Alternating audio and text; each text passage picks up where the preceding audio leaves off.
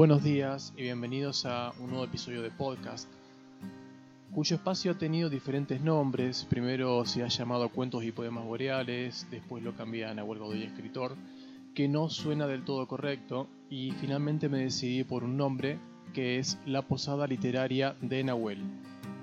Me parece que es un nombre más ameno, más cálido y con un poco más de sabor a hidromiel. Así que siéntense, pónganse cómodos frente al fuego y en esta ocasión me gustaría compartir un poema de Gustavo Adolfo Becker.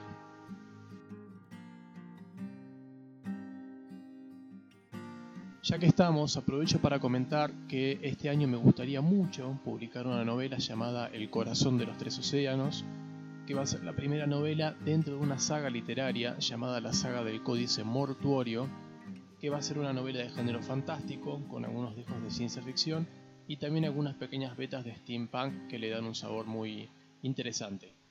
Ya que estamos en este baile, me gustaría comentarle que estoy en la búsqueda de ilustradores.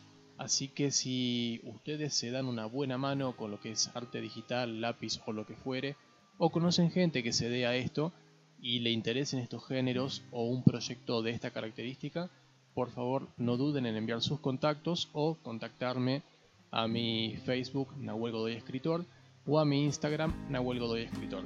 Todo comentario más que bienvenido. Ahora sí, voy a pasar a recitar el poema número 24 de Gustavo Adolfo Becker. Dos rojas lenguas de fuego que a un mismo tronco enlazadas se aproximan y al besarse forman una sola llama.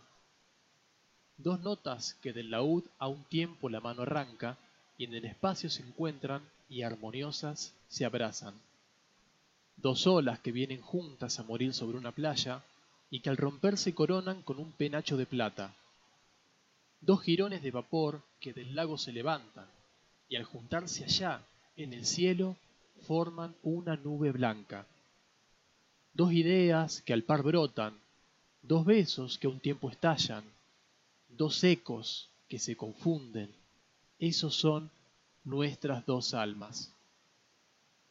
Poema número 24 de Gustavo Adolfo Becker, parte del compendio Rimas y Leyendas. Por favor, no se olviden de dejar sus comentarios y díganme qué les pareció.